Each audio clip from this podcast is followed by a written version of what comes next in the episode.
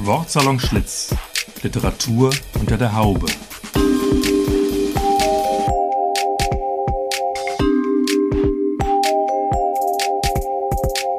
Ein Podcast über Literatur, Buch, Stadt und Szene aus dem ehemaligen Frisiersalon Schlitz in Frankfurt.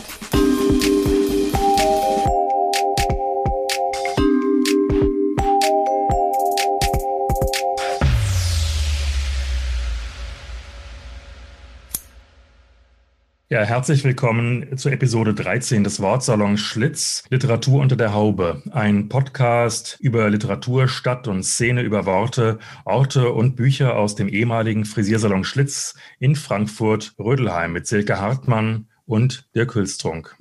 Einmal mehr heute im virtuellen Salon Schlitz. Unser heutiger Gast ist Jan Brandt. Jan Brandt ist Schriftsteller und Journalist. Sein 900 Seiten starkes Debüt gegen die Welt, ein Dorfroman, der im fiktiven Ort Jericho in Ostfriesland spielt, stand 2011 auf der Shortlist für den Deutschen Buchpreis. Zuletzt erschien Ein Haus auf dem Land, eine Wohnung in der Stadt, ein Doppelbuch. Jan, du hast das selber mal ein Memoir genannt. Da geht es einerseits um deine Wohnungssuche in Berlin. Wenn man das Buch herumdreht, geht es um den Abriss des Gutshofs deines Urgroßvaters in Irhove, den du zu verhindern versucht hast. Herzlich willkommen im Wortsalon Schlitz. Danke für die Einladung.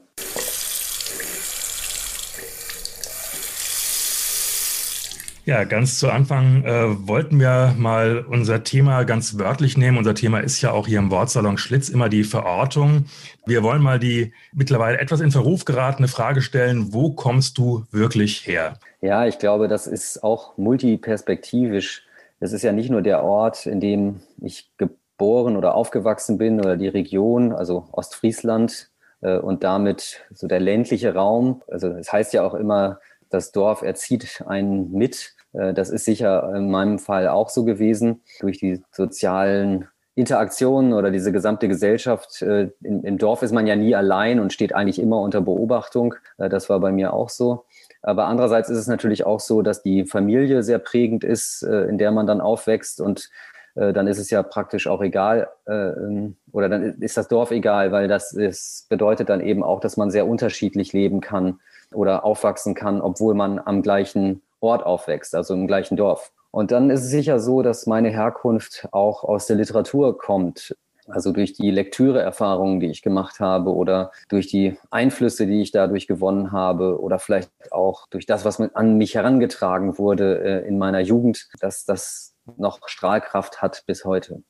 Also man sieht, Identität ist eine komplexe Geschichte und Herkunft natürlich äh, auch, die sich nicht alleine nur auf den Ort bezieht. Wie war es dann bei dir, Silke? Vielleicht verraten wir auch mal, wo du eigentlich wirklich herkommst. Ich komme aus Saarbrücken. Saarbrücken ist natürlich eine Stadt. Gleichzeitig ist es aber irgendwie auch ein Dorf. Und das Saarland ist ja auch so eine eigene Welt für sich, würde ich jetzt einfach mal behaupten. Und Saarbrücken ist auch so eine Stadt, die einerseits sehr dörfliche Strukturen hat, weil da fast jeder jeden kennt wenn man heutzutage irgendwo auf der Welt erzählt, ich komme aus Saarbrücken, dann bilden sich die Leute immer ein, ach, da kenne ich auch jemand aus dem Saarland, kennst du den und den? Das ist wirklich ein sehr lustiges Phänomen. Insofern würde ich sagen, Stadt, Dorf, äh, ein Twitter. Dirk, wie ist es bei dir?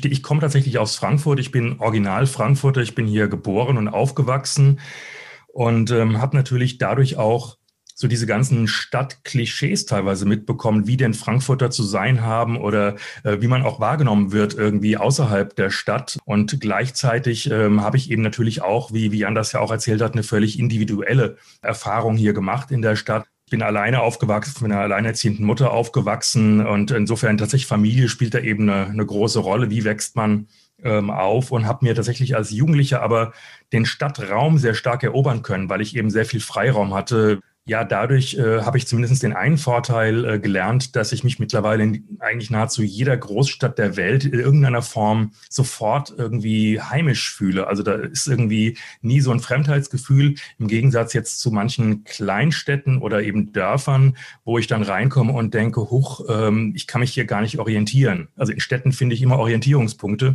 Äh, in, in kleineren Orten oft nicht so gut. Und ähm, das ist zum Beispiel so eine ganz interessante, prägende Erfahrung. Aber natürlich hat eine Stadt ja eben auch ganz viele extreme Parallelwelten, die eigentlich miteinander gar nichts zu tun haben. Was ist denn so das ähm, seltsamste oder merkwürdigste, was dir ja eigentlich in der Stadt erstmal begegnet ist und dann vielleicht auch wiederum, was, was du in deinem Herkunftsort hast? Der Umzug in die Großstadt. Ich bin nach dem Zivildienst nach Köln gezogen.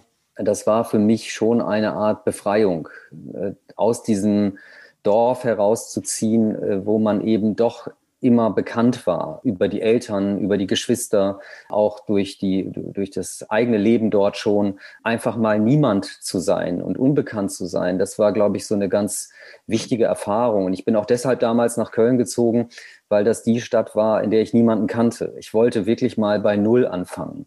Gleichzeitig hat sich das aber auch dann als großes Problem herausgestellt, weil ähm, ja, viele waren damals von meinem Jahrgang nach Münster gezogen und äh, mir war das viel zu, ja, es war wie eine Reproduktion der Kleinstadterfahrung. Da ist eine ganze Clique geschlossen dahin gezogen. Und ich dachte so, nein, ähm, jetzt ist doch die Chance, nochmal ganz von vorne anzufangen und, und herauszufinden, wer man eigentlich selber ist. Und, und, ich, und das Interessante war dann nämlich, dass ich mich in Köln erstmal total einsam gefühlt habe und jedes Wochenende nach Münster gefahren bin äh, zu diesen Partys, aber dann nicht sagen konnte, wie toll ich es da eigentlich finde, äh, äh, weil ich natürlich äh, ja äh, immer damit geprahlt hatte, ich mache alles anders und äh, ich stehe über den Dingen. Und ich glaube, das war so eine ähm, Fremdheitserfahrung ganz am Anfang in der Stadt, äh, mit der ich nicht gerechnet hatte. Ich hatte gedacht, das Studium würde sofort ja zu, zu einer großen Gemeinschaft führen. Und ähm, am Anfang war es eben gar nicht so, weil die Hörsäle waren total überfüllt, es war total anonym und äh, man lernte erstmal niemanden kennen oder sehr schwer nur, weil die Leute alle sofort wieder verschwunden sind oder das Studium abgebrochen haben oder nie wieder in, diesem, in dieser Vorlesung oder in diesem Seminar aufgetaucht sind. Silke, wie war es bei dir? Hast du auch irgend so eine Erfahrung von Skurrilität oder Fremdheit in der Stadt oder so gehabt? Ich bin während meines Studiums nach Berlin gezogen und ein ganzer Haufen Saarländer, Saarbrücker, ist zur selben Zeit nach Berlin gezogen, was total bizarr war, weil wir plötzlich so eine saarländische Enklave da in Berlin hatten und zum Beispiel zusammen den Saarbrücker Tatort geguckt haben. Was ich an abstrakten Fremdheitserfahrungen total interessant finde, ist, äh, wenn ich jetzt mal auf das Dorf schaue, dann ist es sowas wie, dass ich das Dorf ja als Mikrokosmos empfinde, aber das Gefühl habe, im Mikrokosmos Dorf gibt's immer noch mehr Mikrokosmen, wie zum Beispiel, das habe ich mal kennengelernt, weil ich da mal eingeladen war, ähm, der Kleintierzuchtverein oder sowas, ja. Und diese Konzentration, die sich immer weiter verdichtet, äh, die finde ich einfach auf dem Dorf ganz, ganz außerordentlich. Sowas kenne ich aus der Stadt gar nicht. Und äh, da steht man da und schaut drauf und, und wundert sich. Ja, ich muss dran denken, dass äh, ich vor Jahren mal so eine ganz ähm, skurrile Erfahrung gemacht habe. Und zwar gab es da irgendwie den Deutschen Schützentag in Frankfurt tatsächlich. Und da sind irgendwie äh, Schützenvereine aus ganz Deutschland durch Frankfurt marschiert. Und dann habe ich gedacht, das ist das Seltsamste, was ich in meinem Leben je gesehen habe. Ähm, also ob da jetzt äh, Indianer aus dem Regenwald in Brasilien auf der Straße tanzen, das ist alles irgendwie völlig cool in Frankfurt. Aber irgendwie äh, diese Aufzug von Schützenvereinen, das war so skurril und so fremd, auch in dieser Stadt natürlich. Und äh, natürlich, wenn ich jetzt zum Beispiel an, an Dorf denke oder an, an Kleinstädte, eben wie, wie Silke, du sagst, dieses Vereinsleben ist sicherlich das, was äh, ich auch als besonders und aber auch besonders fremd empfinde, weil man da ja als Fremder auch erstmal überhaupt keinen Zugang zu hat. Und ich muss noch vielleicht äh, ergänzen, dass ich mich tatsächlich in der Stadt selbst auch lange Zeit äh, als eingeborener Städter selbst sehr fremd gefühlt habe. Also ich habe ganz, ganz lange überhaupt keinen inneren Bezug zu Frankfurt bekommen, fand das immer eine seltsam grässliche, schreckliche Stadt bin aber aus irgendwelchen Gründen, wahrscheinlich aus Faulheit, nicht weggezogen. Es gibt ja auch praktische Dinge in Städten, ja. Hab hier das Studium begonnen. Mir ist das gleiche passiert wie dir, Jan. Obwohl du weggezogen bist, ist mir das gleiche in Frankfurt passiert, weil meine ganzen Bekanntschaften aus der Schule waren plötzlich weg. Die sind eben woanders hingezogen und ich war im Studium völlig alleine. Es war ganz schwierig, da wieder neue Kontakte zu knüpfen. Selbst wenn man quasi an dem Ort bleibt, an dem man eigentlich aufwächst, kann man diese, diese Fremdheitserfahrung haben.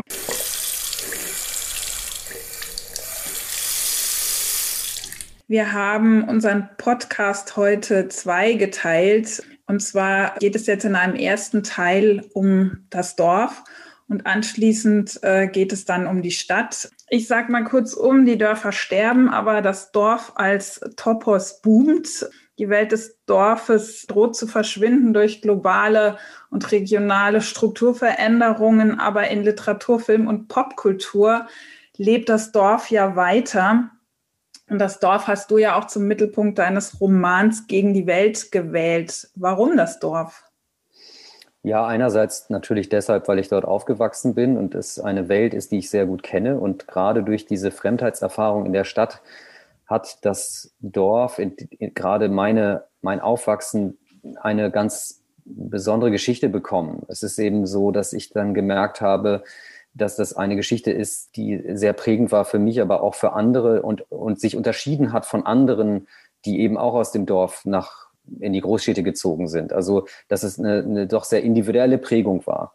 Ähm, jetzt in meinem Fall eben äh, landschaftlich natürlich Ostfriesland, das flache Land, äh, die Weite, ähm, auch diese Zersiedelung, ähm, die strukturschwache Region, also doch mit Armut äh, verbunden, äh, auch mit abgehängt sein. Also lange Zeit gab es gar keine Autobahnverbindung.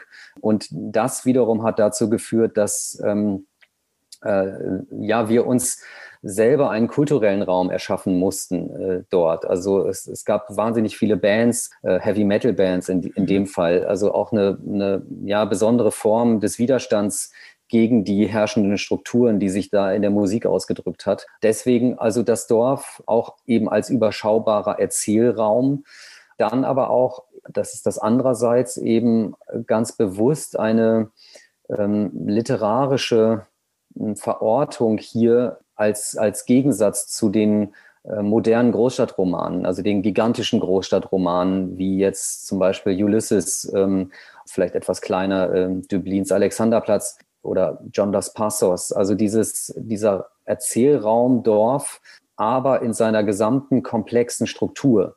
Das war dann praktisch der Grund dafür, warum das Buch so groß geworden ist, dass ich gemerkt habe, dass es eben nicht möglich ist, eine Geschichte aus einem Dorf zu erzählen, ohne gleichzeitig die gesamten Geschichten mitzuerzählen, die da mitschwingen, weil eben kaum jemand im Dorf unabhängig von den anderen existiert. Äh, Im Gegensatz zum Stadtleben und zum Stadterleben, wo man wirklich auch alleine sein kann und wo das gar nicht auffällt, dass man da ist oder da war, ist es eben im Dorf so nicht möglich. Sofort ist man irgendwie drin. Selbst wenn man jetzt den Vereinen nicht beitritt, da gibt es dann Nachbarn und es gibt schon irgendwie eine Art von ja, sozialer Kontrolle natürlich auch äh, und äh, aber eben auch von sozialem Aufgehobensein. Also welche Zutaten braucht das denn sozusagen? Welches Personal? Was ist wichtig an einem Dorf, um ein Dorf zu sein?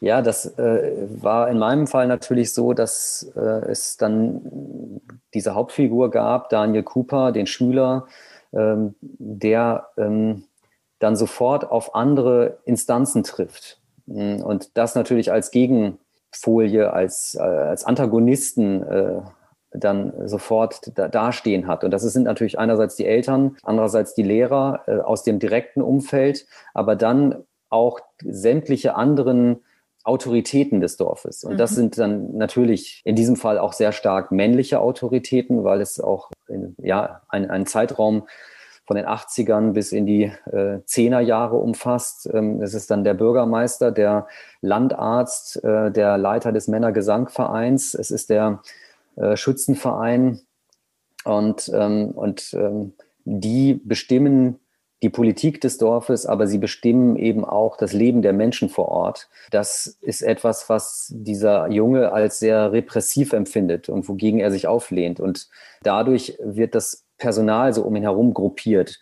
Sozusagen seine Verbündeten, die sieht er eigentlich nicht, weil er natürlich als Junge da auch ähm, nicht aus seiner Haut kann. Aber seine Mutter zum Beispiel oder seine oder die Mitschülerinnen, äh, die davon eben auch so unterdrückt oder geprägt werden wie er und die sich auf andere Weise dagegen auflehnen, äh, die sieht er nicht als als äh, ja als seine Gefährtinnen, äh, mit denen er dagegen angehen könnte, sondern er sieht sich eben als Einzelkämpfer. In manchen Serien oder Büchern gibt es ja immer so eine Person, die wie so die Stimme des Dorfes fungiert. Braucht so ein Dorf eine eigene Stimme? Ja, es gibt natürlich dann immer so eine Art äh, Chronisten. Das ist interessant, weil in meinem Dorf gibt es eigentlich auch nur einen Dorfchronisten. Also es ist jetzt keine Bewegung, es ist kein Zusammenschluss von mehreren Personen, sondern es gibt den einen, die eine Instanz, jetzt im wirklichen Leben, auf den sich immer alle berufen. Und in meinem Fall äh, bei Gegen die Welt war es auch so, dass ich natürlich den einen Erzähler hatte, der ähm, aber vorgibt, auktorial zu sein. Äh, also der zwar individuell spricht, aber doch gleichzeitig für alle. Vielleicht braucht es das, diese Art von Zeugenschaft. Und gleichzeitig ist es natürlich aber so, ein Dorf äh, wäre durchaus auch erzählbar multiperspektivisch durch die Vielzahl der Stimmen. Durch äh, verschiedene die, Stimmen, ne? Ja. Genau. Ja. Du hast ja schon gesagt, das Dorf äh, ist sozusagen so ein abgegrenzter Erzählraum.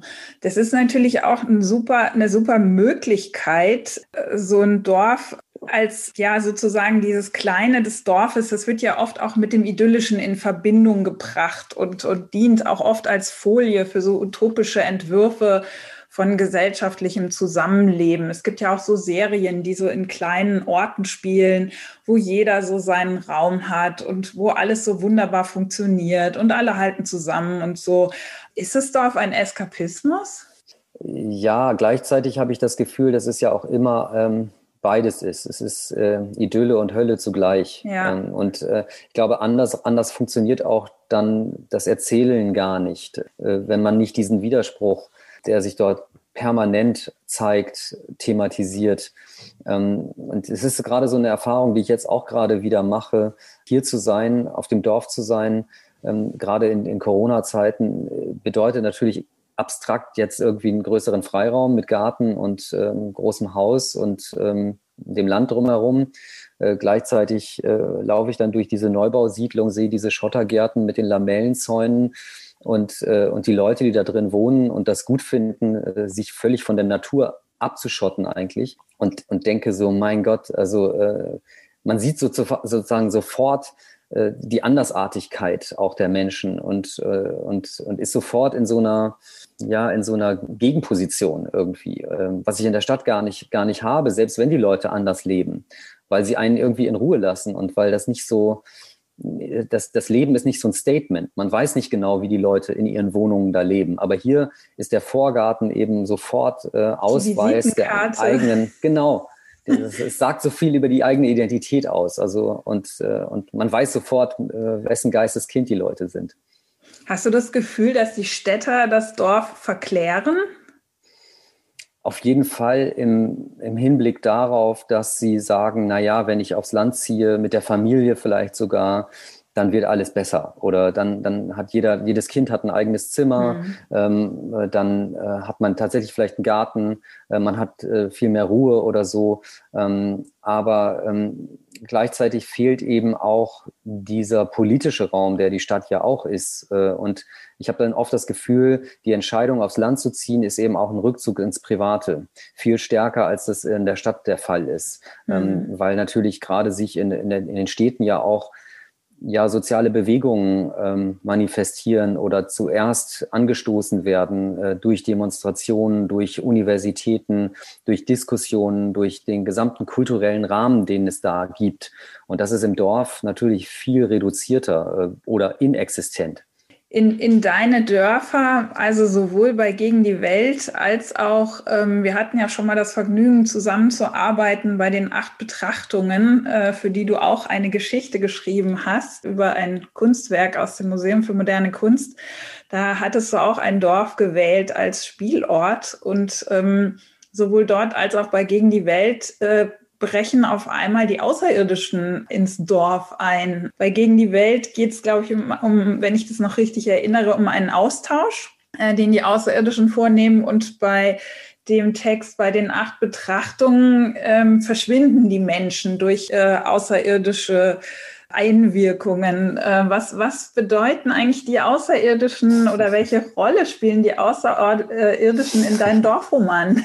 Ja, interessant, dass du diese Parallele äh, ziehst. Ich habe die gar nicht so gesehen, weil Äh, Gegen die Welt ist es tatsächlich so, dass die Plutonier einen Austausch der Menschheit planen oder vielleicht schon längst durchgeführt haben. Und es gibt eben schon so einige Hinweise darauf, dass das stattgefunden hat. Ähm, äh, bekanntester Repräsentant dieses Austausches in dem Fall ist Gerhard Schröder, ähm, weil er natürlich auch irgendwie, ja, in dem Fall gar kein SPD La ist so. Also äh, mit, mit seiner Wahl als Bundeskanzler waren damals enorme Hoffnungen verbunden und die wurden eigentlich sofort wieder enttäuscht, weil man das Gefühl hatte, so, boah, der ist ja schlimmer als Helmut Kohl. Ich glaube, das ist so ein Moment in meinem Roman gewesen, dass man das Gefühl hatte, so die Welt ist nicht mehr so, wie man dachte, wie sie ist. Also äh, dieses Misstrauen gegenüber den, den Fakten vielleicht auch oder über, den, über der Umwelt oder einfach Menschen gegenüber äh, da sind die Außerirdischen irgendwie nur das Symbol dafür, ähm, so eine Manifestation dessen. Ähm, mhm.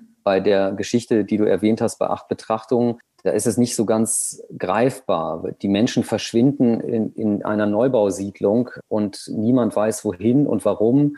Es ist einfach nur auf diesen Raum begrenzt. Also außerhalb dieser Neubausiedlung geht alles seinen Gang, aber da innen drin, das ist wie so eine kontaminierte Zone. Ähm, und, äh, und in der Geschichte erzähle ich eben von, vom letzten äh, standhaften Bewohner die, dieser Zone, der äh, Auskunft gibt über sein Dasein. Und natürlich, ich glaube, das ist eher so ein Interesse an, an paranormalen Phänomenen, das ich habe. Und auch da sozusagen der Anschluss an die Popkultur, dass es etwas ist, was, glaube ich, in der Provinz noch viel stärker äh, zur Entfaltung kommt als in der Großstadt, weil es nämlich sofort auffällt, wenn es so ein Phänomen gibt. Äh, und deswegen funktioniert das natürlich auch in der Narration besonders gut. Also man sieht das ja bei Horrorfilmen oder Science-Fiction-Filmen äh, oder auch eben Serien wie Akte X oder Twilight Zone, dass wenn irgendwie so ein besonderes Ereignis einbricht in die Welt der Menschen, ähm, sei es eben durch Außerirdische, sei es durch so ein Verschwinden oder was auch immer, dann ist das sofort äh, Dorfgespräch oder Kleinstadtgespräch. Ähm, wenn sowas in Berlin passiert, jetzt nur als Beispiel, dann äh, würde diese Erzählung äh, sich viel langsamer entfalten und sie würde zunächst gar nicht so aufgenommen werden oder auffallen, äh, erst wenn das dann sozusagen viel mehr passiert. Ähm, es sei denn natürlich, es ist so wie bei Independence Day und es schwebt ein riesen UFO äh, über der Stadt und zerstört das Weiße Haus oder das Kapitol, dann ist natürlich sofort klar, sie sind da. Wie ist es denn mit deiner eigenen Verortung oder ich sage jetzt mal äh, ganz ähm, plakativ das Dorf in dir selbst. Du bist jetzt in die Stadt gezogen. Es gibt ja von Eribon diese, dieses äh, das konservierte, das äh, negierte Selbst.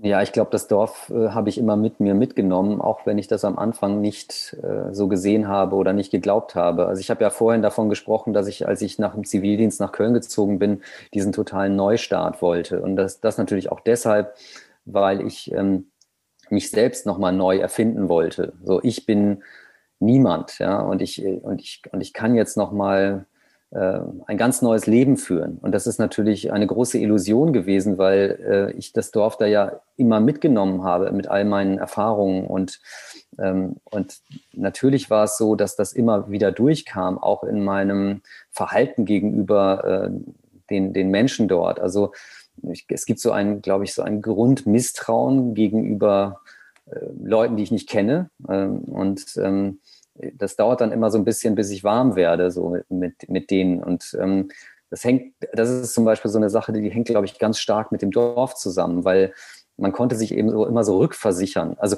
ja, jetzt, also am Beispiel, ja, also wenn ich zum Beispiel in der Versicherungsagentur irgendeinen Vertrag abgeschlossen habe, dann habe ich immer gedacht, die ziehen mich jetzt über den Tisch. Im Dorf war es aber so, äh, ich wusste ja, wer der Versicherungsmakler ist. Und ich konnte mich auch da rückversichern über meine Eltern oder Geschwister oder Freunde. So, ist der okay? Kann ich dem vertrauen? Ja, und, ähm, und das fehlt, diese Instanzen fehlen natürlich in der Stadt. Ähm, es sei denn, man ist länger da und kann sich dann wiederum auf dieses Netzwerk berufen.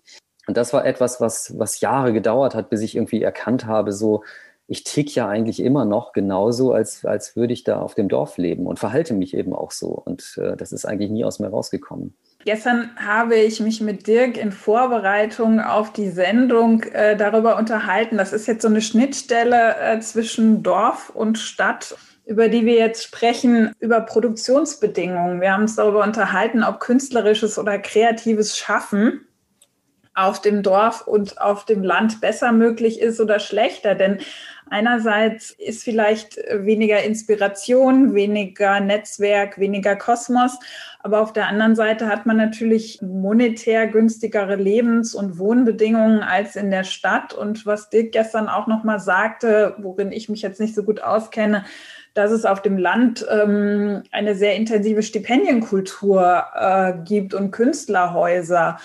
Das ist tatsächlich so. Ähm, als ich damals gegen die Welt geschrieben habe, war es so, dass ich natürlich einen Großteil des Textes in Berlin geschrieben habe, aber eben auch mit großen Unterbrechungen, weil die Stadt natürlich eine permanente Verlockung darstellt und auch war. Äh, und äh, es war einfach eben auch so, ständig waren Leute da, die sich mit mir verabredet haben oder ich mich mit ihnen. Es gab, ähm, ich spreche natürlich jetzt von vor, vor zehn, elf Jahren, ähm, ähm, also es gab Partys, es gab ja, viele Leute aus, aus dem Leben, die dann sagten, du, ich bin gerade in Berlin, äh, wollen wir uns nicht treffen? Und äh, ich habe dann immer Ja gesagt, konnte dann schlecht Nein sagen. Und aber natürlich hat das alles dazu geführt, ich hatte eigentlich nicht genug Zeit und Konzentration, um jetzt am Text zu arbeiten. Und irgendwann merkte ich auch, um jetzt die Deadline einhalten zu können, muss ich hier raus. Und hatte mich dann äh, für ein Stipendium auch in Niedersachsen beworben was zunächst ein Arbeitsstipendium war, also äh, eine Geldzuwendung, aber verbunden mit Aufenthalt in Worpswede.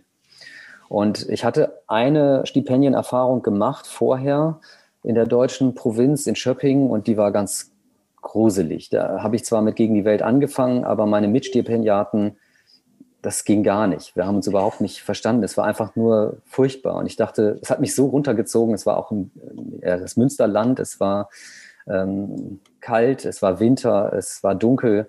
Ähm, das wollte ich auf keinen Fall nochmal machen. Und ich habe damals gesagt, so, ähm, ich gehe jetzt nach Worpswede und wenn das nach einer Woche nicht, nicht Klick macht und gut ist und nicht produktiv ist, dann komme ich wieder. Aber tatsächlich war Worpswede wirklich, ähm, ja, also es hat mir einen enormen Schub gegeben. Es war total super. Ähm, es, es gab wenige Mitstipendiaten dort und die, die da waren, waren äh, eine Bereicherung und das Dorf als solches war eben auch schön zu sehen, dass es ein Gegenmodell gibt zu dem Dorf, in dem ich aufgewachsen bin, dass ich eben gesehen habe, es ist doch möglich, Kultur und Dorfleben miteinander zu verbinden und, ähm, und, und, und gute Leute dorthin zu holen, die irgendwie andere Gedanken haben und anders denken und ähm, als, als das, was ich kannte. Und, ähm, und da hat mir die Ruhe sehr gut getan, auch dieses ähm, aus der Welt sein und das zweite war dann noch, ich bin dann noch radikaler geworden, äh, als ich merkte, ich muss jetzt noch mal 100 Seiten in ungefähr einem Monat schreiben. Da habe ich mir dann ein Haus ähm, an der Ostsee gemietet, wo es kein Internet gab. Äh, oh. Und ähm, da habe ich sozusagen das dörfliche oder provinzielle noch mal auf die Spitze getrieben, indem ich auch diese digitale Großstadt von mir fernhalte, nämlich äh, das Internet. Und äh, da war ich dann wirklich sehr, sehr fokussiert und konzentriert. Und das war absolut notwendig, um den Text äh, fertig zu kriegen. Hm. Dirk, du hast auch schon so Erfahrungen in Künstlerhäusern gemacht, gell? Also die letzte Erfahrung, die ich hatte, die war auch ganz äh, spannend. Da ging es eben auch um Projekt Künstler aufs Land und das war eben eine, kein Dorf, aber eine Kleinstadt in, in, in Hessen, wo ich dann in einem Künstlerturm war, was ja dann nochmal seltsamer ist. Der Künstler aus der Stadt kommt dann in diesen Turm ähm, und schreibt von da über das, den Ort, also das Dorf. Also ich meine, da kann man sich vorstellen, dass das für die Leute vor Ort irgendwie auch seltsam ist, da, wenn da so jemand ankommt. Und so war es dann auch am Anfang. Also da war sozusagen auf, also vor allem von, von Seiten irgendwie der, der Leute, die dort vor Ort waren, ein gewisses Misstrauen, was ich denn da jetzt eigentlich treibe. Und natürlich, wenn man als Künstler dann in so einem Ort ist, will man ja auch Dinge mitbekommen, aufnehmen und äh, man will beobachten. Und man merkt aber, wenn man beobachtet, wird man gleichzeitig beobachtet, wie man beobachtet.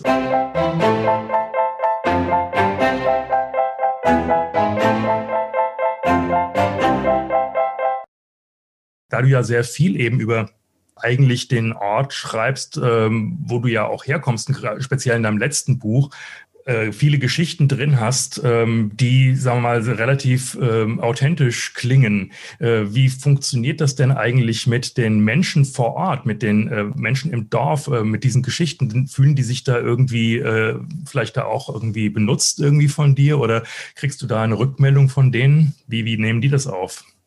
Bei Gegen die Welt war das ganz stark so, dass ich Vorbehalte hatte, Angst hatte, dass ich gelüncht werde, wenn das erscheint, äh, weil es natürlich auch mit dieser Wut äh, geschrieben ist und auch mit dieser Perspektive des Teenagers, ähm, der gegen alles rebelliert. Und, ähm, und das äh, fußte natürlich eben auf eigenen Erfahrungen und auf realen Vorbildern. Aber ich habe natürlich auch für die Recherche des Buches dann nochmal ähm, mit Leuten gesprochen, die ich aus meiner Jugend kannte ähm, und ähm, äh, ja, der, deren Leben ich dann doch sehr ungebrochen in, in diesem Buch, in diesem Buch ähm, habe einfließen lassen.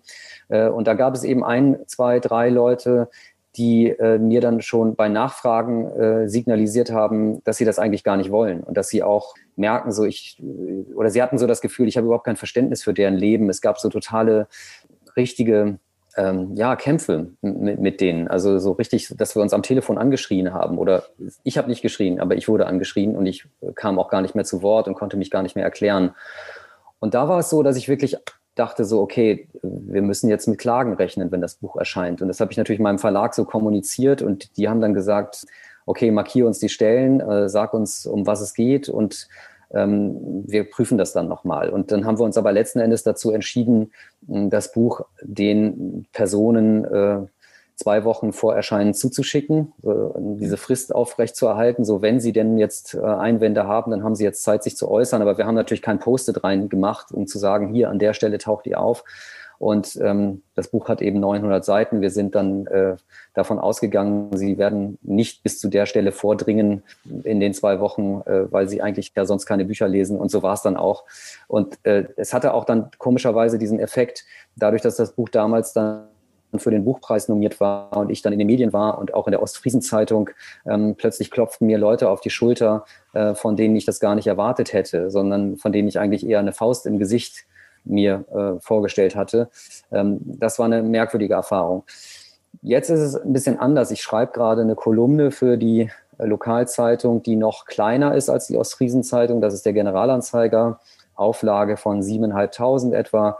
Das wird in dieser Region sehr stark äh, wahrgenommen.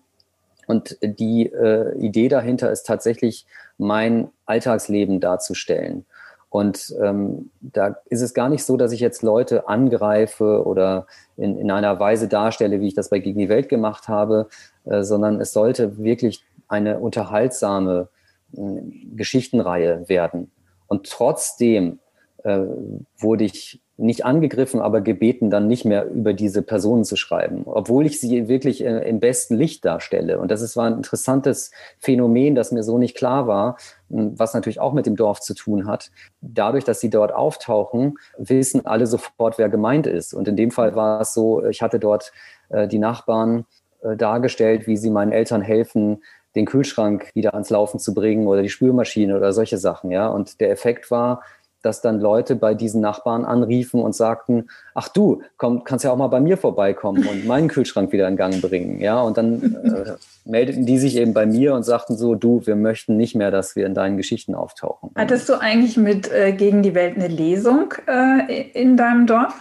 Ja, mehrere sogar. Und äh, das waren auch sehr schöne Lesungen. Also eine zum Beispiel in der Kirche, ähm, wo ich äh, mit dem Pastor diskutiert habe eine andere im Rathaussaal und die waren fast alle ausverkauft und äh, es gab wirklich interessante Gespräche auch mit den Leuten, die das toll fanden, dass da eben das Dorf thematisiert wird, auch jetzt im Speziellen mhm. dieses Dorf. Und ähm, auch wenn es eben nicht äh, das reale Dorf ist, sondern einfach, dass äh, es jetzt ein, ein Buch gibt, das dort spielt, das dort verortet ist und äh, das es eben vorher so nicht gab.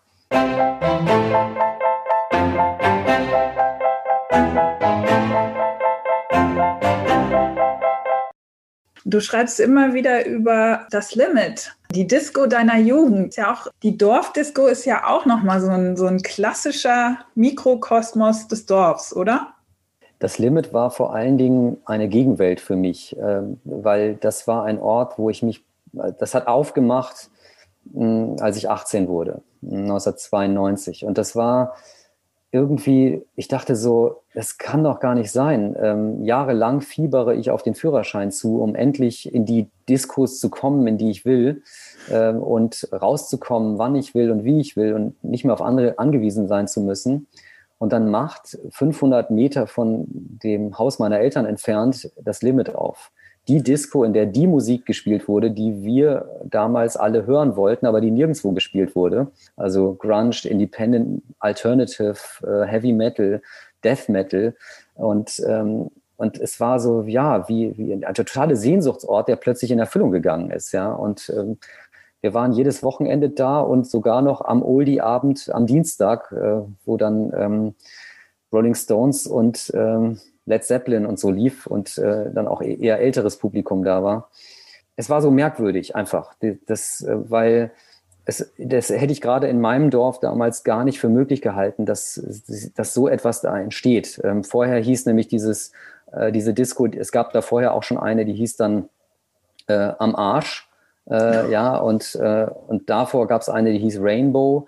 Und da gingen wir nie hin. Also, obwohl das ja der gleiche Raum war aber ähm, eben durch die völlig andersartige kulturelle Aufladung äh, äh, einfach uninteressant. Und plötzlich bekam es aber so einen anderen Wind. Es bekam eben dieses ähm, rebellische, das ich in mir selbst vielleicht gespürt habe oder wonach ich mich immer gesehnt habe oder was sozusagen mich und meine Freunde damals ausgezeichnet hat. Äh, und es war wie so ein Schutzraum für uns alle. Mhm. Und ähm, auch abgeschlossen gegenüber der Welt der Erwachsenen und der anderen, äh, auch politisch anders geartet. Ähm, also das war unsere Heimat. Die Disco als Sehnsuchtsort, das kann ich gut verstehen.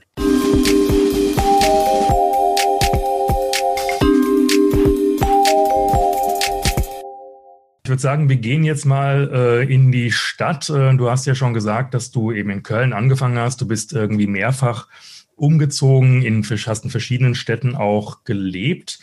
Leben in der Stadt ist eben doch viel mehr scheinbar auch von Umziehen geprägt als das Leben vielleicht auf dem Land. Ja, wie, wie oft bist du eigentlich umgezogen, Jan? Ich habe das jetzt gar nicht mehr gezählt. Also ich würde mal sagen über 20 Mal.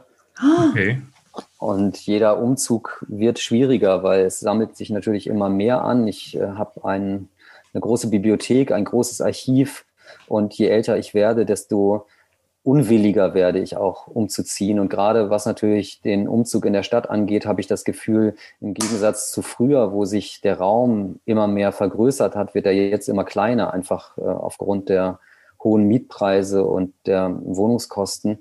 Und das ist natürlich ein Problem. dass, dass ich fühle mich dann so fast schon erschlagen von dem Material, das mich umgibt. Äh, und das ist etwas, wo ich dann schon auch manchmal denke, ja, um das aufrechtzuerhalten, müsste ich eigentlich wieder aufs Land ziehen, also um, um meinen eigenen Raum zu vergrößern und, und dem Material auch wieder Raum zu geben.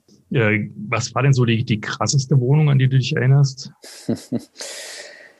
Äh, die krasseste Wohnung war, äh, oder sagen wir mal, es gibt zwei. Als ich anfing in Köln, äh, wohnte ich im Hinterhof einer Dachdeckerei.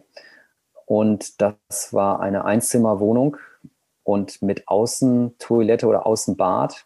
Und das war eigentlich das Gegenteil dessen, was ich mir eigentlich erhofft hatte. Aber es war keine andere Wohnung frei in der Kürze der Zeit, in der ich gesucht habe. Und dort hatte ich eine Vermieterin und deren Tochter, die mit im Haus gewohnt haben, die mich permanent kontrolliert haben und immer wieder gesagt haben, sie müssen aber nach dem Duschen die Tür zum Bad offen stehen lassen, damit äh, der Dunst dort abziehen kann, ja, und äh, die auch oft horchend vor meiner Tür standen. Äh, also es war wirklich so eine Bedrängungssituation. Und die andere Wohnung war, als ich nach Berlin gezogen bin, äh, von London aus, äh, da war ich zu faul, mir richtig was zu suchen, obwohl es da ja genug Angebot gegeben hätte Ende der 90er Jahre und zog dann in eine Wohnung ein, in eine WG, die ich dann auch so ein bisschen mit renoviert habe und wo wir irgendwann Wasserschaden hatten. wir dachten, dass der Obermieter vielleicht die Waschmaschine angelassen hätte oder dass da irgendwas verstopft ist oder so etwas, ja. Und dann gingen wir hoch und stellten fest, dass die Wohnung offen war und dass da niemand mehr wohnte und dass, äh, dass es dadurch regnete. Aber vom vierten Stock, also wir waren selbst im zweiten Stock, es, es regnete vom vierten Stock in den dritten Stock und tropfte dann schließlich zu uns durch. Und erst da merkten wir, dieses Haus ist total kaputt. Die Wohnung, in der wir waren, war so irgendwie notdürftig renoviert. Äh, von außen sah man dem Haus das jetzt so drastisch gar nicht an oder vielleicht nicht im Vergleich zu den anderen Häusern, die Ende der 90er Jahre im Prenzlauer Berg äh, heruntergekommen waren. Und ähm, dass da niemand mehr wohnte, hatten wir irgendwie nicht realisiert. In, de, in dem Fall war es ein, ja, also wenn man so will, so ein sozialer Abstieg in so eine Wohnung zu ziehen. Also, oder beides. Ne? Es war einerseits so ein, ein großbürgerliches Wohnen, so eine äh, riesen Altbauwohnung zu haben äh, in Ostberlin und gleichzeitig aber in vielerlei Hinsicht eben doch ein, eine, eine Einbuße des Komforts, den ich gewohnt war. Also was die Sanitäranlagen anging, äh, mit Außentoilette vielleicht oder ähm, auch mit Kohleofen oder einer Gasheizung. Es, es, wurde nie richtig warm in diesen großen Wohnungen mit den hohen Decken. Ähm, aber das alles habe ich in Kauf genommen, weil die Miete eben auch so günstig war und es mir dadurch möglich war, auch zu schreiben, ohne ständig nebenbei arbeiten zu müssen. Aber das ist vielleicht ein ganz guter äh, Ansatzpunkt, ähm, auch nochmal auf, auf das letzte Buch von, von dir zu kommen. Da geht's, du hast es ja in, in zwei Teile gepackt, irgendwie ein Haus auf dem Land und eine Wohnung in der Stadt. Jetzt haben wir über das Land schon ganz viel geredet und äh, vielleicht reden wir jetzt gar nicht mehr so sehr über die Geschichte. Aber ich finde interessant, dass du das so gegenüberstellst, diese Wohnung so als dieses zentrale Element dieser Stadt. Ja, ich habe da natürlich sehr viel drüber nachgedacht, weil ich äh der Anstoß für das Buch war, dass ich ja beide Wohnräume verloren habe. Also dieses Haus meines Urgroßvaters im Dorf, das war jetzt kein Gebäude, in dem ich persönliche Erinnerungen ha habe machen können. Also das ist, war schon nicht mehr in Familienbesitz. Trotzdem war es eben ein Haus, auf das wir uns immer bezogen haben. Also es war Teil unserer familiären Identität. Und ähm, auch das deshalb, dass, äh, weil das an einem Weg lag, den mein Urgroßvater selbst angelegt hat, der Brandsweg. Also die Adresse war mit meinem Namen verbunden. Und deswegen war es natürlich auch mit so einer Bedeutung aufgeladen. Ähm, das drohte eben abgerissen zu werden. Es wurde verkauft an einen Bauunternehmer, der dort ein anderes Gebäude errichten wollte und äh, damit die Geschichte des Hauses, die 150 Jahre zurückreicht, auslöschen würde. Das andere war, dass ich meine Wohnung in Berlin verloren habe aufgrund von falschem Eigenbedarf. Ich mich natürlich dagegen zu wehren versucht habe und gleichzeitig versucht habe, als Freiberufler eine neue Wohnung zu finden. All das hat sich als unmöglich oder nahezu unmöglich herausgestellt. Ähm, und plötzlich hatte ich das Gefühl, heimatlos zu sein oder auch ähm, wohnungslos zu sein. Also nicht, nicht obdachlos. Also ich bin jetzt nicht auf der Straße äh, gewesen oder habe äh, auf der Straße übernachten müssen, aber ich war plötzlich so, ja, einfach wirklich entwurzelt, ja, also ähm, und zwar in doppeltem Sinne, dass äh, ich eben nur noch bei Freunden übernachtet habe oder in, in vorübergehenden Wohnungen, also Zwischenmieten. Und aus dem Zustand nicht richtig rauskam. Und ich immer merkte, wie, wie wichtig eigentlich für mich diese festen Orte geworden waren. Da war eben diese Gegenüberstellung ja zwingend, weil sie beides irgendwie doch Teil meines Lebens waren oder auch eben gerade dieses auch dieses Lebens, das glaube ich viele führen, die vom Land kommen und in der Stadt sind. Also ich glaube, die Wohnungen in Berlin sind für mich austauschbarer. Also da bin ich nicht so sehr äh, auf die eine Wohnung fixiert, ähm, die unbedingt bleiben muss sozusagen, höchstens vor dem Hintergrund, dass es eben im Gegensatz zu früher ähm, eben nicht mehr bedeutet, dass man eine bessere Wohnung bekommen kann, sondern dass man irgendwie nur noch die Wohnung nimmt, die man sich leisten kann. Und diese Frage, wie man leben will, stellt sich dann in dem Moment gar nicht mehr, sondern nur noch die Frage, wie man leben kann. Ja, das hast du in der Tat sehr, sehr spannend auch in diesem Buch beschrieben. Diese, ja, eigentlich teilweise auch verzweifelte Suche nach der, der richtigen Wohnung und äh, am Anfang noch mit ganz, ganz viel Hoffnung, das muss doch irgendwie möglich sein, dann wird es immer schwieriger.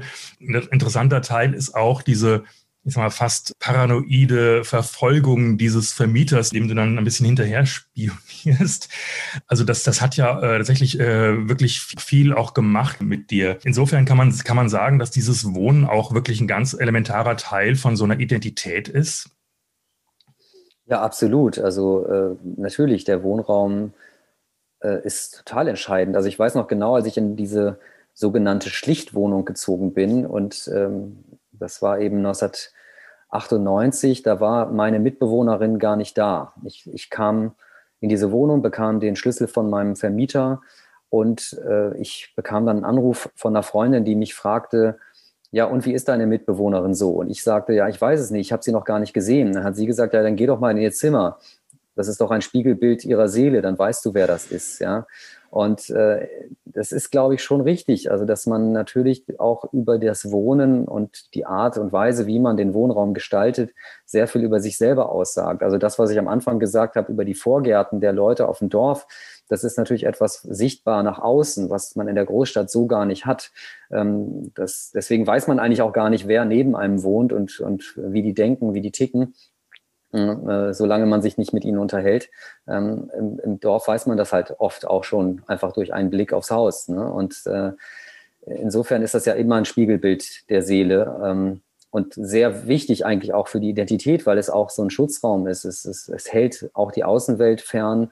Ähm, es ist der Rückzugsort für viele Leute, gerade in der Großstadt natürlich auch gegenüber die Zumutungen der Großstadt, die Lautstärke, ähm, die, Lichtbelästigung, äh, den, den, äh, die Geruchsbelästigung. Äh, also in, in, vielerlei Weise ist es der einzige Raum, den man selber gestalten kann, den man selber kontrollieren kann. Und ähm, deswegen natürlich auch wichtig, dass der irgendwie stimmt dass der genau passend ist. Und genau passend, was würde das in, in deinem Falle irgendwie heißen? Du hast schon erwähnt, du hast ein großes Archiv, das ist so eine Besonderheit. Bei dir gibt es sonst noch so andere Vorstellungen, die du hast, was eine Wohnung sein muss, die zu dir passt? Ich glaube, äh, natürlich mit dem Alter ändern sich natürlich auch die Bedürfnisse und ich würde jetzt heute auch nicht mehr mit dem gleichen Enthusiasmus in eine Wohnung ziehen, in der es Kohleofen gibt und ein Außenklo ich glaube, insofern ist es schon so, dass ich da äh, heute andere Ansprüche habe. Aber auch natürlich, dass ich mein, mein Sehnsuchtsort wäre tatsächlich ein Haus, in dem ich auch dieses Archiv oder die Bibliothek unterbringen könnte und wo ich auch nicht mehr draus vertrieben werden könnte. Also schon auch, das klingt jetzt total spießig, aber es resultiert halt auch aus diesen Verlusterfahrungen, äh, Eigentum. Ja, also dass ich, dass mir einfach jetzt nicht mehr von einem Vermieter genommen werden kann durch was weiß ich für Tricks oder dass eben nicht mehr äh, zu Höchstpreisen verkauft werden kann und dann muss man da raus. Also das will ich eigentlich nicht normal machen, aber ähm, ich unterliege eben diesen Mechanismen und ich kann mich, äh, solange das, solange ich mir eben keine Wohnung kaufen kann, wird, wird das auch so weiter so sein. Jetzt hat sich da ja schon raushören lassen, dass sich natürlich das auch sehr stark verändert hat in der Zeit, in der du jetzt in Berlin bist. Also da hat einfach eine große Gentrifizierung ja stattgefunden. Jetzt hat die Stadt ja versucht, das ein bisschen einzuhegen durch den sogenannten Mietendeckel. Das ist jetzt gerade wieder vom obersten Gericht aufgehoben worden. Was denkst du dazu? War das ein, ein sinnvoller Versuch, die Mieten in den Griff zu kriegen oder muss man da irgendwie anders äh, umgehen mit? Nein, absolut. Das war genau das richtige Mittel das zu begrenzen. Äh, und es war eben auch eine, ja, ein deutliches Signal der Politik, dass es so nicht weitergeht, weil es bedeutet ja, dass eben große Teile der Bevölkerung oder ein ganz bestimmter Teil der Bevölkerung aus diesen Innenstadtbezirken vertrieben wird, nämlich die, die sich es nicht leisten können. Aber das sind eben die ganz normalen Leute, das sind die ganz normalen Bürger mit den ganz normalen Jobs, die einfach diese Mieten nicht mehr aufbringen können. Und es zerstört natürlich auch im Kern eine Gesellschaft, wenn oder auch einen Stadtraum, wenn, man sieht das ja an London, wenn äh, die Leute, die eigentlich äh, diese Stadt am Laufen halten, plötzlich dort gar nicht mehr leben können. Und wenn Wohnraum zum reinen Spekulationsobjekt wird, also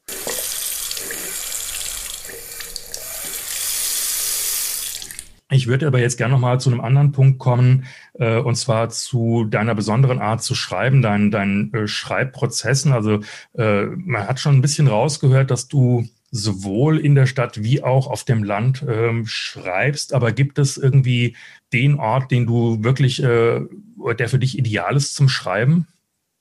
Ja, den gibt es eigentlich nicht. Also je idealer der Ort zu sein scheint, desto schlechter ist er für die Produktion. Ich habe das gemerkt, als ich ein Stipendium hatte, also eigentlich perfekt in der Villa Aurora, in dem äh, Haus von Leon Feuchtwanger, direkt am Pazifik gelegen, eine wunderschöne Villa mit Blick aufs Meer auf der einen Seite und Blick auf Santa Monica oder Los Angeles auf der anderen Seite. Und äh, ich dachte, jetzt sitze ich hier in diesem Zimmer, konzentriert am Text arbeitend und könnte den ganzen Tag in diesem Raum verbringen. Aber dadurch bringe ich mich um die Erfahrung, diese Stadt kennenzulernen und diese Besonderheit des Ortes äh, kennenzulernen. Und ich habe dann für mich die Entscheidung getroffen, mich dann eher dem Ort hinzugeben und den Roman, den ich dort eigentlich schreiben wollte, sein zu lassen oder zumindest dort nicht zu schreiben, sondern diese Eindrücke in mich aufzunehmen und die zu notieren. Und das Schreiben in der Bewegung, in diesem Unterwegssein äh, in der Stadt, das, also das, das reine Notieren und Protokollieren war dann für mich einfach produktiver, als jetzt in der Fiktion dieses Zimmers zu leben und mich mhm. abzuschließen von der Außenwelt. Das Interessante ist ja auch bei dir, du, du hast ja schon ganz oft gesagt, irgendwo die, diesen Begriff genannt, protokollieren, auch die Art, wie du schreibst. Siehst du dich als Chronist von Stadt- und Landverhältnissen? Naja, das Material ist natürlich der Ausgangspunkt für Geschichten. Und das ja. Notieren hat auch damit zu tun, dass ich einfach ein schlechtes Gedächtnis habe. Und es hilft mir einerseits die Erfahrungen festzuhalten und damit auch abrufbar zu machen für spätere Zeiten, obwohl ich noch gar nicht weiß, für welchen Zweck ich das dann verwende. Und andererseits ist es für mich auch eine Möglichkeit, die Welt zu verstehen. Ähm, die Prozesse nachvollziehen zu können. Und das ist natürlich super spannend. Gerade ich führe jetzt kein, bin kein manischer Tagebuchschreiber, aber manchmal mache ich mir dann doch Notizen ähm, und, und sehe dann erst, dass sich eine, im Laufe der Zeit, dass sich daraus eine Geschichte ergibt oder entfaltet. Das habe ich am Anfang noch gar nicht erkannt. Und dann ist es natürlich umso wichtiger, wenn ich auf diese ersten Eindrücke zurückgreifen kann, die, ähm, die ja erst, also erst vom, vom Endpunkt her ähm, das Erzählen ähm, möglich machen dieses Haus ist ja eine ganz gute, oder die Wohnung ist ja ein ganz gutes Beispiel dafür. Ähm, erst in diesem Moment, wo ich merke, dass, dass ich das verliere, beginne ich eigentlich zu erzählen. Und, äh, und konnte dann natürlich auch auf Notizen zurückgreifen, die in diesen Wohnräumen spielen. Und, äh, und, und das war natürlich unheimlich wichtig für mich, ähm, weil es sonst so ja, eigentlich, sonst hätte ich nicht erklären können, warum es jetzt für mich so wichtig ist, da zu bleiben oder warum ich darum jetzt kämpfe oder so. Insofern ist das, ja, das Chronistische äh, entscheidend einfach auch, um Zeugnis abzulegen von der Zeit, in der ich lebe. Und äh, ich kann dann gar nicht so ähm, mir so, ich bin auch schlecht darin, mir Fiktionen auszudenken oder in die Zukunft zu denken, also Dystopien oder Utopien zu entwickeln oder so. Ich bin dann doch sehr meiner Zeit verhaftet.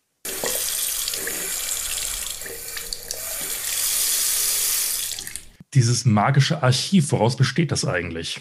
Es ist schon auch eine Art Zwischenweltenarchiv. Also ein großer Teil des Archivs besteht aus Briefen äh, meiner Familie, von Leuten, die ähm, nach Amerika ausgewandert sind, also aus mehreren Generationen. Leider ist davon äh, erst aus der letzten Generation viel erhalten geblieben, vorher nicht. Es gibt in meiner Familie keine Tradition, Briefe aufzubewahren. Und ich konnte dann aber doch sehr viele Briefe retten, die von meinem Onkel und meiner Tante stammen oder eben auch von anderen Verwandten, die an sie adressiert waren. Und äh, dieses Archiv ist eben etwas, was es besteht aus Dokumenten, die eben hin und her geschickt wurden, ja, also die eben einen, einen Raum überbrücken mussten, in dem Fall den Atlantik. Aber es ist eben eine, eine Zwischenwelt. Ähm, oft war es ja so, dass die Briefe den Empfänger erreichten äh, und die Neuigkeiten, die dort berichtet wurden, eigentlich schon wieder überholt waren, weil so viel Zeit vergangen war. Und man merkt eben, dass die Briefe abbrechen, sobald das Telefonieren günstiger geworden war.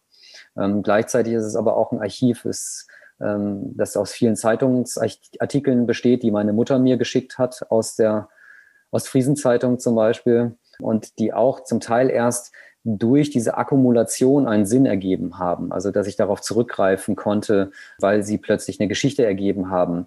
Dadurch, dass eben über einen großen Abstand von mehreren Jahren Artikel von, von einer Person äh, aus dem Dorf erschienen waren und ich plötzlich dachte so, ach, über den muss ich jetzt aber auch mal was schreiben, was durch den einzelnen Artikel vielleicht gar nicht angestoßen worden wäre. Ähm, und insofern äh, ist das Ansammeln auch Teil äh, dieser größeren Geschichte und natürlich Fotos, ähm, wie gesagt, wenige Tagebucheinträge. Ähm, ich glaube tatsächlich, der Großteil äh, sind dann auch Dinge, die ich gerettet hatte aus Amerika, also meine Verwandten dort, bei den Haushaltsauflösungen der letzten Jahre war ich eigentlich immer dabei und habe versucht, alles mitzunehmen, was geht und habe dann für viel Geld Pakete nach Deutschland geschickt ähm, äh, mit, mit sozusagen Überresten dieses Familienlebens.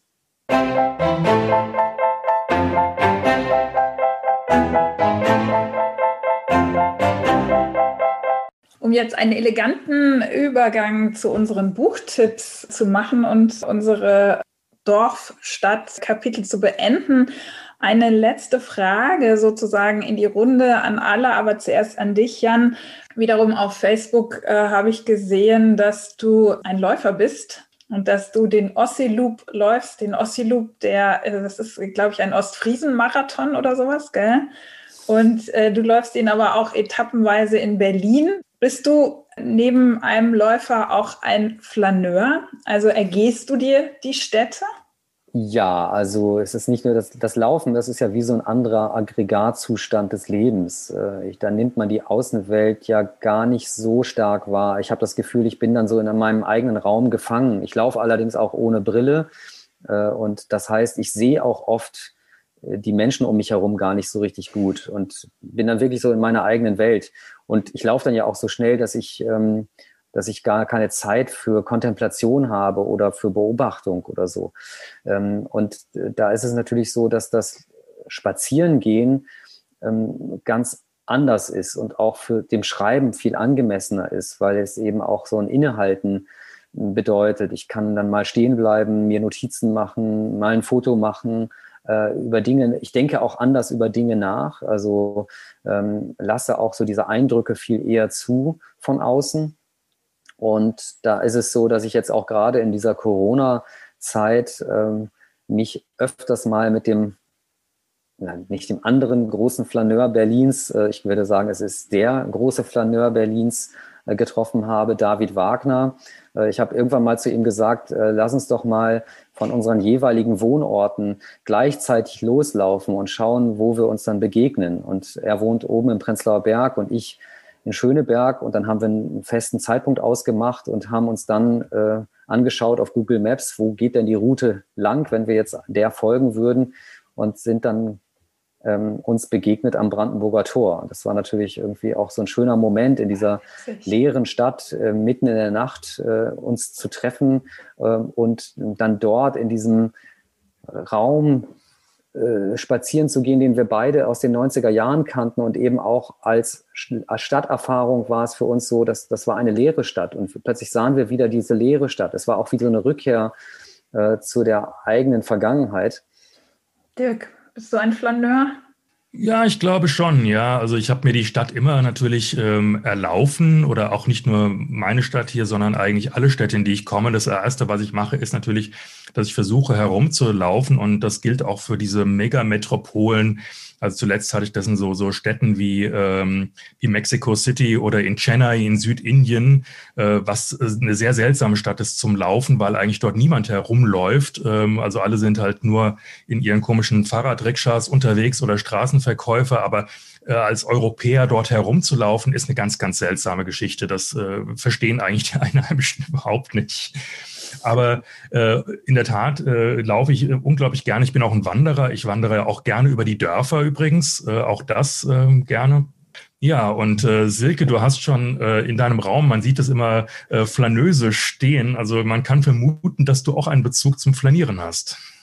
Ja, also ähm, dieser Schriftzug flaneus stammt von einer Veranstaltung, die ich mal mit meinen Studierenden gemacht habe.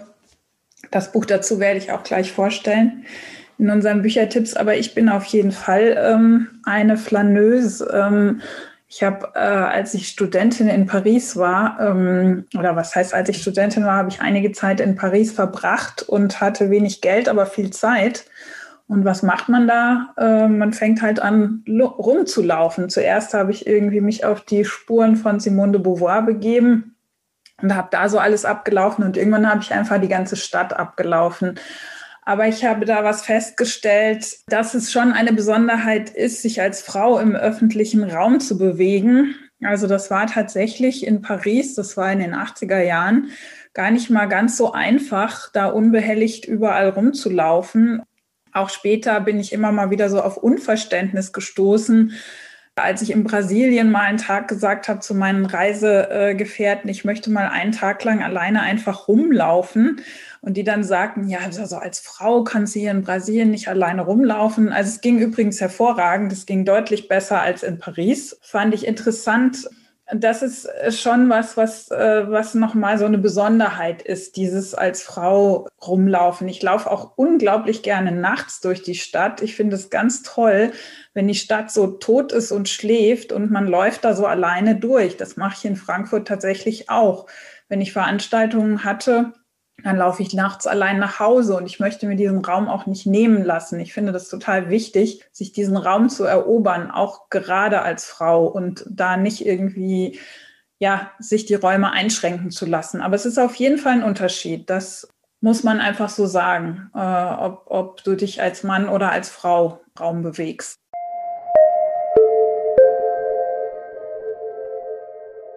Aus dem Regal gezogen.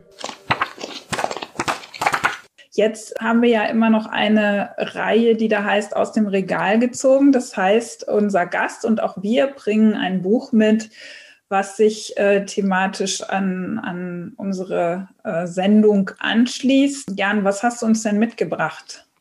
Ich habe euch mitgebracht den Debütroman von Jochen Schimmern, Der schöne Vogel Phönix, ist 1979 bei Surkamp erschienen und ist auch ein Memoir, das beschreibt, wie der Erzähler von der nicht genannten ostfriesischen Kleinstadt äh, nach Berlin zieht und dort ja die Revolution knapp verpasst. Äh, er zieht nämlich erst 1969 nach Berlin, nach Westberlin und erlebt dort dann eher sozusagen die Folgen davon, also dieses äh, ja sich institutionalisierende Revolution, in den K-Gruppen und äh, in, in, diesen, in dieser Frustration darüber, dass, es, äh, dass die Gesellschaft nicht mitzieht. Also es ist so ein, ein, ein Studentenroman, der einerseits ähm, immer dieses akademische und ähm, weltumwälzende Potenzial mit sich trägt und andererseits ist es eben eine sehr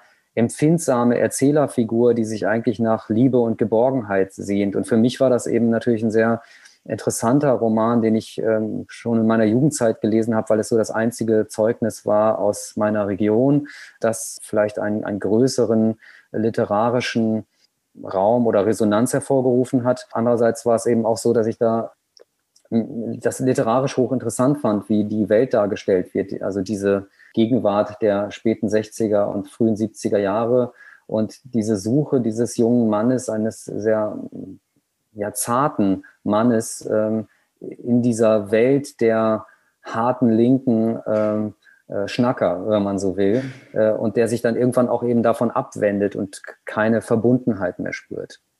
Oh, wunderbar, vielen Dank. Dirk, was hast du mitgebracht? Ja, ich habe heute mal etwas schwere Kost mitgebracht und äh, zwar eine äh, Biografie oder Autobiografie von äh, Deborah Layton, mit dem Titel Selbstmord im Paradies. Es geht darum, dass Deborah Layton in den 70er Jahren Mitglied der People's Temple Sekte des äh, Pfarrers Jim Jones war, die sich, äh, die eigentlich dadurch bekannt geworden ist, dass sie äh, 1978, äh, ich glaube, über äh, fast 1000 Menschen im Dschungel von Guyana Selbstmord begangen haben. Und das ist ein äh, sehr, sehr berührender Bericht, muss ich sagen, der einfach äh, sehr viel darüber wiedergibt, wie man in so eine seltsame Sekte hineingezogen werden kann, ähm, als, als junger, unsicherer Mensch. Also sie war einfach ein, ein, ein rebellischer Teenager, die sich gegen ihre Eltern, gegen ihre Zeit aufgelehnt hat.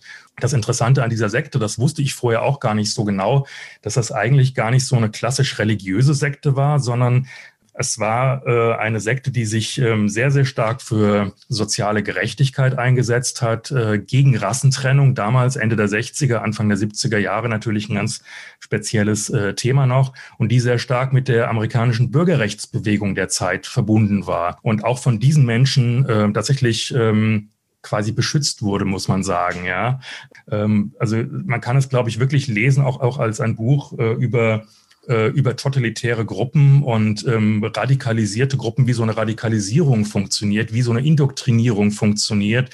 Und letzten Endes floh diese Sekte dann mit dem Sektenführer in diesen Dschungel nach Guyana, in ein völlig abgelegenes Dschungelcamp. Und es stellte sich aber heraus, das war eigentlich wie so eine Art Gefangenencamp. Äh, da gab es bewaffnete äh, Milizen, die dieses Camp bewacht haben. Und wer einmal da drin war, der kam eigentlich überhaupt nicht mehr so ohne weiteres da raus. Es war vom Dschungel umgeben. Es war wie ein Arbeitscamp. Es war so eine Art Umerziehungscamp. Es gab keinen Privatbesitz, keine privaten Beziehungen waren untereinander erlaubt es war wirklich Zufall, dass eben diese Autorin dann auch dann fliehen konnte, weil sie einen Job hatte eben außerhalb dieses Camps. Und kurz nachdem sie dort rauskam, ähm, gab es dann eine Untersuchung von einem Kongressabgeordneten, der das aufsuchen wollte. Und ähm, dann kam es eben zur Katastrophe. Der Kongressabgeordnete wurde ermordet und ähm, daraufhin befahl der Sektenführer allen Mitgliedern, sich umzubringen. Und das ist eine der tragischsten Geschichten, die mir eigentlich jemals ähm, untergekommen sind und wirft eben wirklich ein, ein Licht darauf, auch wie auch die, die Intention, sich für etwas Gutes einzusetzen, äh, auf so eine ganz schlimme Art und Weise missbraucht werden kann. Auch die Sehnsucht, an einen sicheren Ort zu kommen. Ja, Ort auf dem Land, das war ja auch unser Thema. Ein ganz, ganz wichtiger Bericht, wie ich finde, ist erschienen im Surkamp Verlag 2008. Ich habe etwas leichtere Kost mitgebracht gegenüber de deinem, deinem Buch. Ähm, und zwar habe ich ein, auch ein Sachbuch mitgebracht. Ist das Buch Flaneuse, Frauen erobern die Stadt in Paris, New York, Tokio, Venedig und London von der New Yorker Essayistin und Autorin Lauren Elkin äh, geschrieben wurde. Ist 2018 erschienen bei BTB. Das Flanieren, über das wir ja vorhin schon kurz gesprochen haben, ist äh, auch ein faszinierendes Thema in der Weltliteratur. Allerdings gibt es immer nur den männlichen Flaneur. Es gibt sie nicht, äh, die Flaneuse als, als Topos oder als, als Erzählfigur.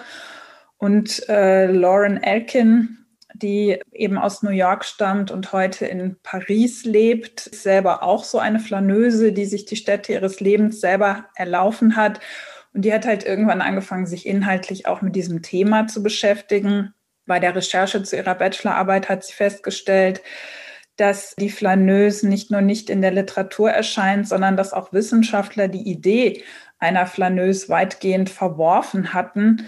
Die feministische Kunsthistorikerin Griselda Pollock hat geschrieben, es gibt keine weibliche Entsprechung zu dieser dem Wesen nach männlichen Figur, dem Flaneur. Weiter heißt es, der urbane Beobachter wurde als ausschließlich männliche Figur gesehen. Die Möglichkeiten und Aktivitäten der Flanerie waren vorwiegend das Privileg begüterter Männer.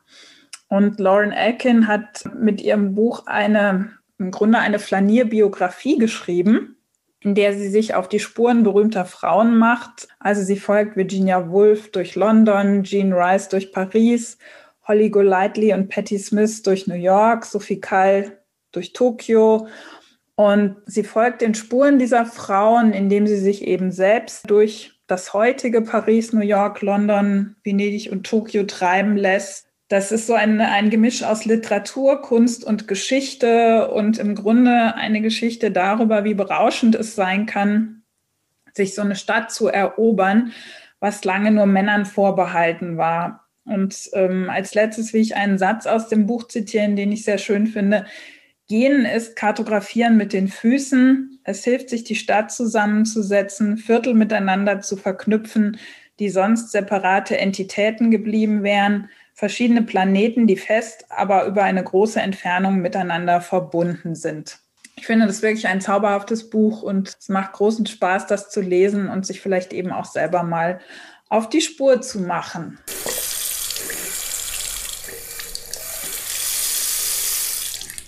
Wo wir ja in diesem virtuellen Salon sind, ähm, ist mir noch eingefallen, dass meine erste Erzählung, von der ich das Gefühl hatte, die ist jetzt die taugt jetzt wirklich was. Das, die hieß der Familientermin.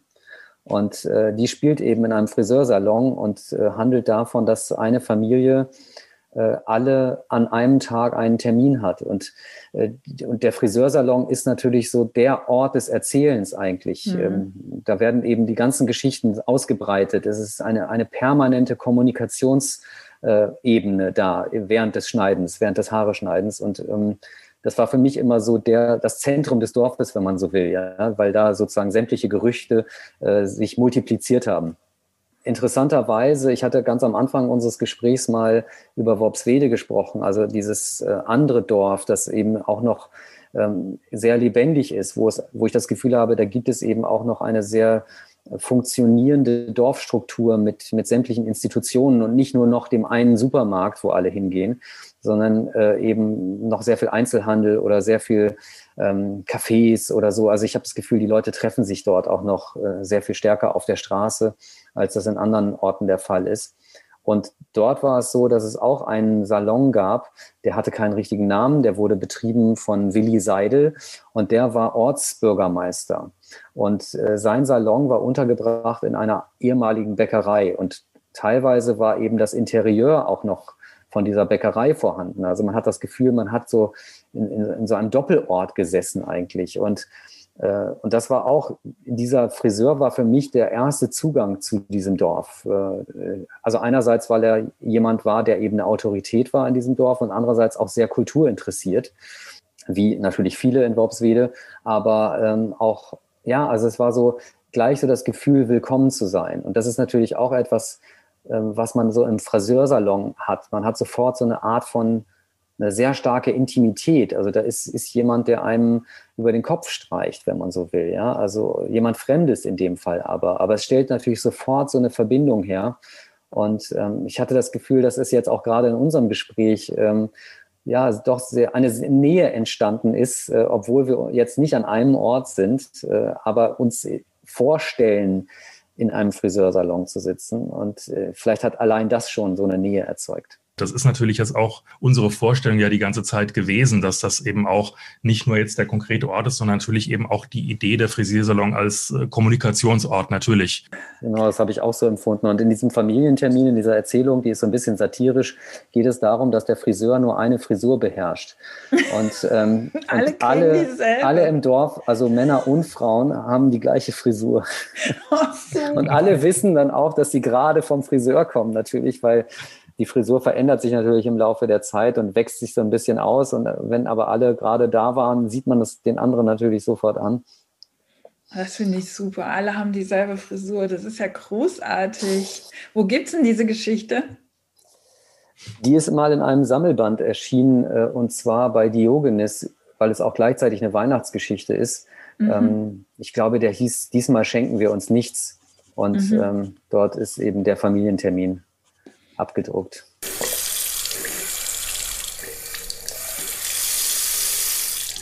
Damit sind wir am Ende von unserem heutigen Podcast und möchten uns bei dir, lieber Jan, ganz, ganz herzlich bedanken, dass du unser Gast warst. Es hat großen Spaß gemacht. Ich äh, habe das Gefühl, wir hätten noch stundenlang weiterreden können über viele Themen, aber vielen, vielen Dank, dass du da warst. Danke, danke euch für die Einladung.